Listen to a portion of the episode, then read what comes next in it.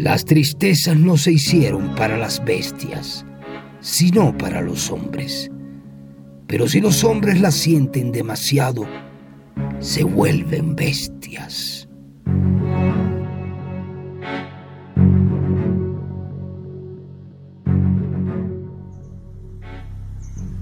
La marca del diablo. Hay cosas que superan nuestro conocimiento, causando que algunos vean como juego todo aquello que está más allá de este mundo.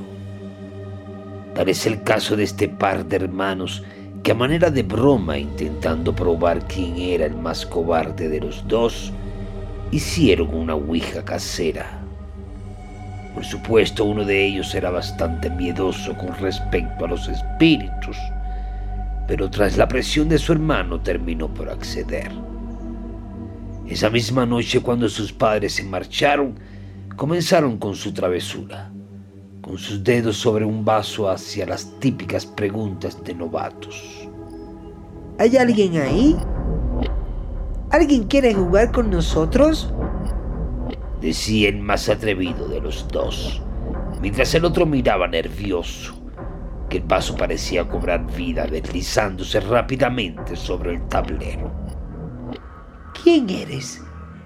insistía el niño. El diablo. Se deletrió rápidamente.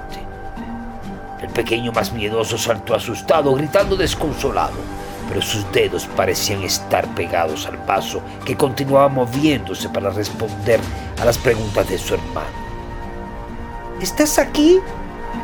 Manifiéstate. Los dos soltaron el vaso como pudieron y saltaron a abrazarse cuando un humo denso llenó la habitación, materializando después una horrible cara demoníaca frente a ellos que lanzaba risas malévolas. Por fortuna para los pequeños, la niñera a su cargo había escuchado la escandalera y fue hasta allá a socorrerlos. El humo se recogió al escuchar abrir la puerta, dejando atrás un par de chicos asustados. Le contaron a la joven todo lo sucedido. Cualquier otra persona no les hubiera creído, pero ella había sido enviada desde más arriba para cuidar Ahora pasa cada momento siguiendo a los chicos donde vayan, vigilando. Pues esa noche los niños obtuvieron una marca en su cabeza, una quemadura. 666, dice, anunciando que ahora le pertenecen al diablo.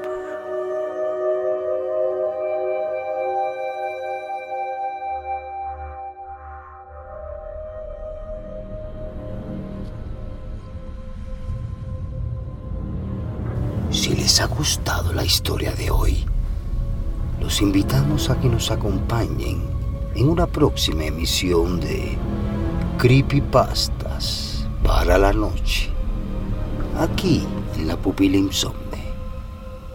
Les deseamos dulces sueños.